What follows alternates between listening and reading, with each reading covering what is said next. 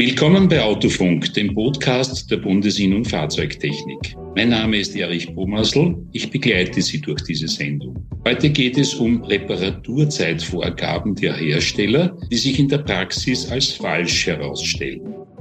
Dazu unser Gast bei Autofunk, Herr Peter Börner aus Deutschland von der Interessengemeinschaft für Fahrzeugtechnik und Lackierung, kurz genannt IFL.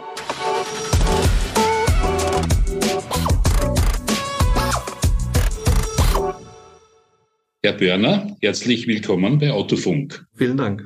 Herr Börner, was sind die Aufgaben der IFL? Die Aufgaben der IFL sind vielschichtig. Ich versuche mal in drei Stichworten die Kernaufgaben zu erläutern. Das erste ist, von Werkstätten Meldungen erhalten, wenn die feststellen, dass die Arbeitszeitvorgabe vom Hersteller, die über die Kalkulationssysteme zur Verfügung stehen, nicht realistisch sind. Dann prüfen wir diese, wir hinterfragen diese und gehen dann am Ende bis zum Hersteller, bis zum Importeur, um eben eine Richtigstellung zu erwirken. Die zweite Kernaufgabe ist, Studien über Zeiten, über Reparaturzeiten zu erstellen, beispielsweise für baugleiche Fahrzeuge. Das heißt, es gibt ein Fahrzeug der Marke A und ein Fahrzeug der Marke B, die sind absolut baugleich, werden sogar auf derselben Straße produziert. Aber wir stellen unglaublich große Abweichungen in den Arbeitszeiten für unterschiedliche Arbeiten an dem Fahrzeug fest. Hier wollen wir natürlich wissen, warum ist das so? Warum gibt es so große Unterschiede, obwohl die Arbeit doch für den Monteur am Ende in der Werkstatt die gleiche ist? Und das zweite Beispiel für Studien wäre als äh, ähm, Unterstützung zum Beispiel das Thema unproduktive Arbeitszeit. Hier haben wir jüngst eine Studie gemacht, die nennt sich Kronos und die zeigt auf, wie viel unproduktive Arbeitszeit während eines Auftrages zur Reparatur eines Unfallschadens so quasi anfällt. Und es ist überraschend groß, wie hoch dort die Zeit ist, die am Ende nicht auf einer Rechnung erscheint. Wir haben hier gemessen 127 Minuten im Schnitt für die Erledigung eines Haftpflichtschadens für einen Neukunden. Und das sind doch äh, richtig hohe Zeiten, die am Ende äh, die Versicherung oder der Kunde kaum bezahlt und somit aufmerksam zu machen, dass die in den Stundenverrechnungssatz mit einkalkuliert werden.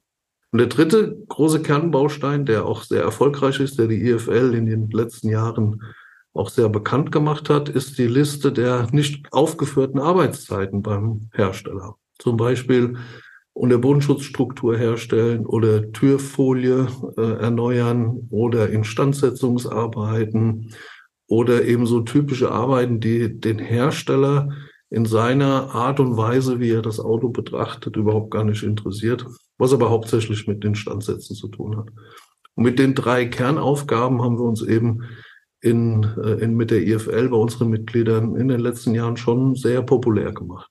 Da es heute bei uns um das Thema Vorgaben der Hersteller, die in der Praxis nicht stimmen geht, ja, vielleicht äh, zwei Fragen zu den restlichen Kernaufgaben der IFL. Äh, bei Studien, bei, Studien bei Kronos oder auch beim dritten Teil, wenn hier Erkenntnisse auftauchen, fließen die dann zurück zu den, oder fließen die dann zu den Herstellern mit der Frage, ob wir nicht diese Zeiten auch in die Zeiten einbauen könnten. Ja, unbedingt. Das ist natürlich das Ziel der IFL-Arbeit, dass wir sagen, zum einen nehmen wir die Meldung von der Werkstatt auf, hier ist etwas unrealistisch und dann überprüfen wir das. In den meisten Fällen stellt sich auch heraus, dass die Werkstatt das falsche Auto ausgewählt hat oder die falsche Fahrgestellnummer oder eine Verbundarbeitszeit nicht richtig erkannt hat. In den anderen Fällen, wo wir erkennen, die Arbeitszeit stimmt nicht, gehen wir natürlich zum Hersteller, zum Importeur.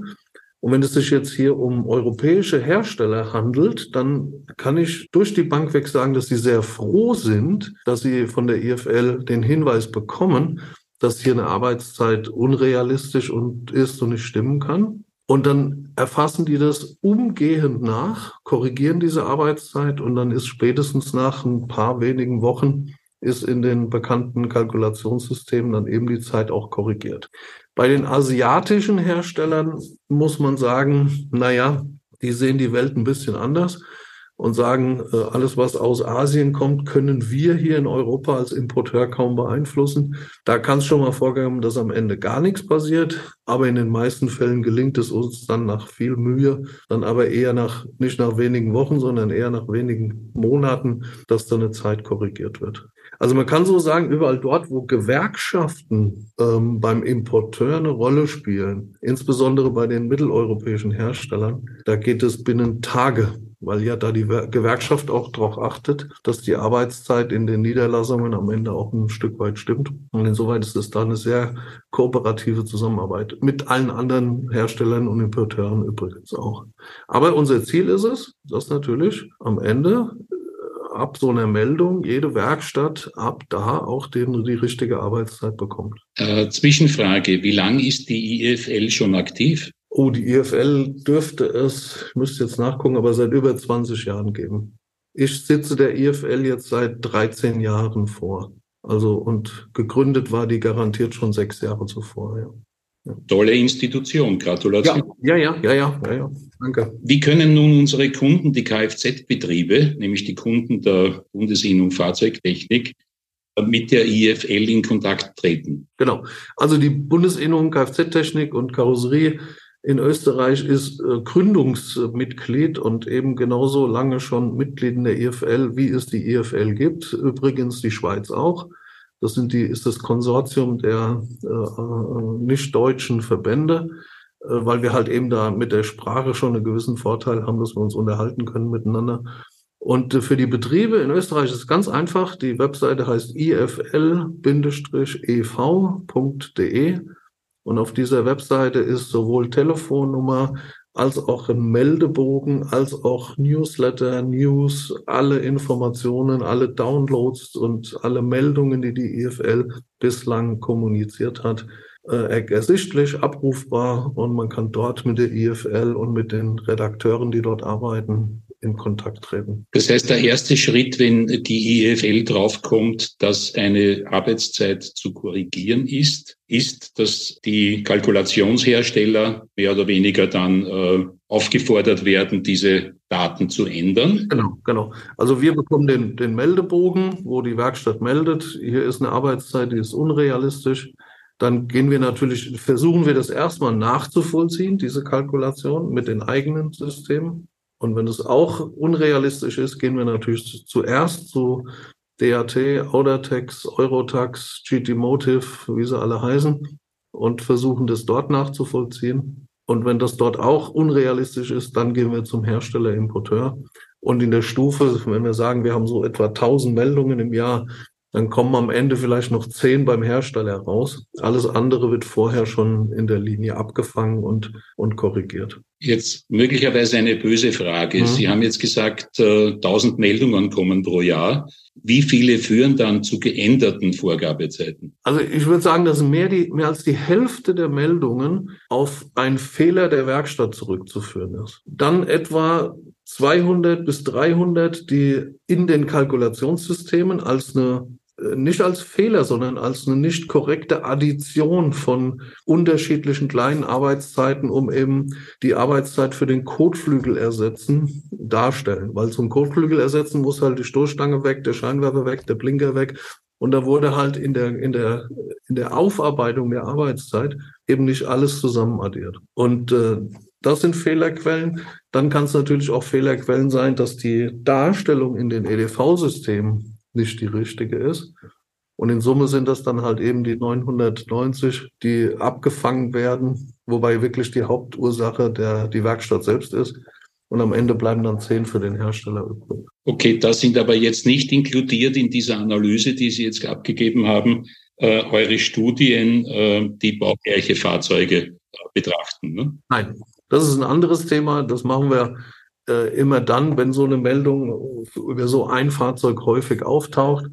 Und dann äh, gehen wir da mal tiefer rein und analysieren dann mal alle Arbeitszeiten so dem Fahrzeug. Und dann erkennt man selbst, äh, sehr schnell, dass das eher ein systematischer Fehler ist, der bei dem, bei dem einen Hersteller dann Einzug gehalten hat. Okay. Herr Börner, gibt es auch Informationen direkt an die Kfz-Betriebe bei Veränderungen äh, bei den Vorgabezeiten von Seiten der IFL? Nein, muss ich so sagen, gibt es zur Stunde nicht. Äh, wenn wir alle tausend Meldungen am Ende auch kommunizieren würden, hätte jeder am Tag 20 Nachrichten zu lesen. Das wäre ein bisschen viel. Wir verweisen auf unsere Webseite, da gibt es die News. Aber ich nehme das mal sehr, sehr gerne als eine Anregung auf, in Zukunft auch ein Newsletter zu machen, der dann eher unregelmäßig, aber wenn er kommt, dann eben die, die positiven Arbeiten der IFL an die Werkstätten kommuniziert.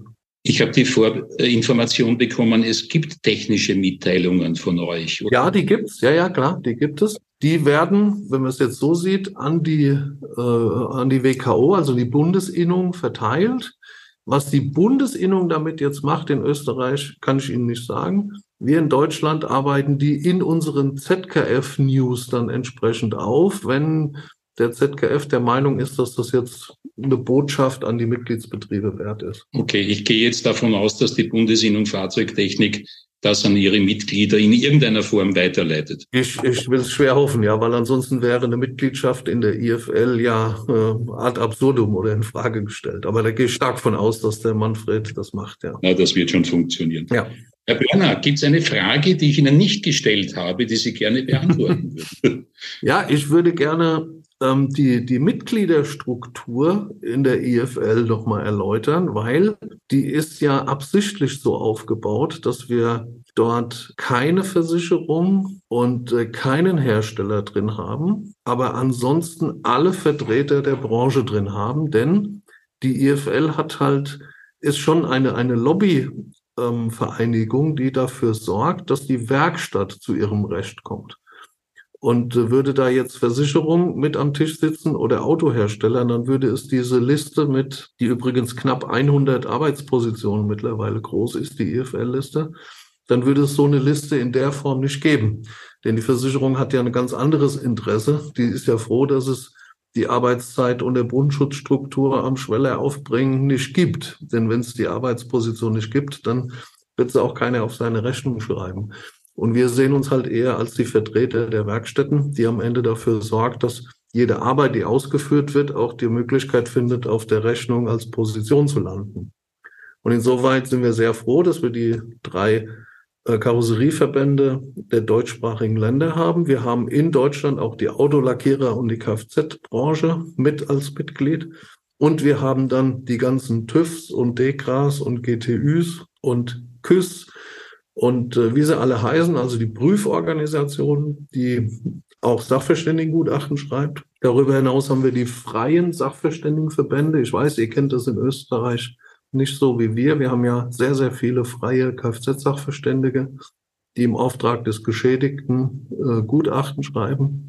Die sind alle in unterschiedlichen Verbänden organisiert. Die sind auch alle bei uns Mitglied, weil sie auch ihre Interessen vertreten haben wollen. Und am Ende sind die Kalkulationsdatenanbieter, DRT, Audatex, Schwacke, GT Motive Mitglied und darüber hinaus viele, viele aus der Branche noch, Prüfgesellschaften, Restwertbörsen, äh, quasi Dienstleister zwischen Werkstatt und Versicherung, die allesamt immer auf der Seite der Werkstatt stehen und dort eher die Interessen der Werkstatt vertreten als die der Versicherungswirtschaft.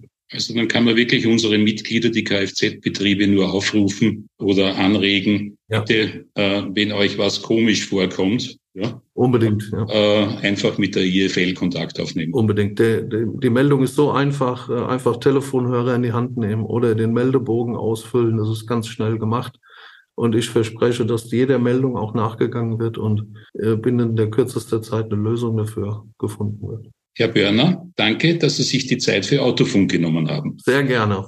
Liebe Zuhörer, empfehlen Sie uns bitte weiter, wenn Sie von diesem Podcast profitieren konnten. Wollen Sie regelmäßig über wichtige Themen informiert werden? Dann melden Sie sich bitte beim Newsletter der Bundesinnung Fahrzeugtechnik an. Anmeldungen auf der Homepage fahrzeugtechniker.at. Wir freuen uns, wenn Sie bei der nächsten Folge Autofunk wieder dabei sind. Bis dahin, adieu.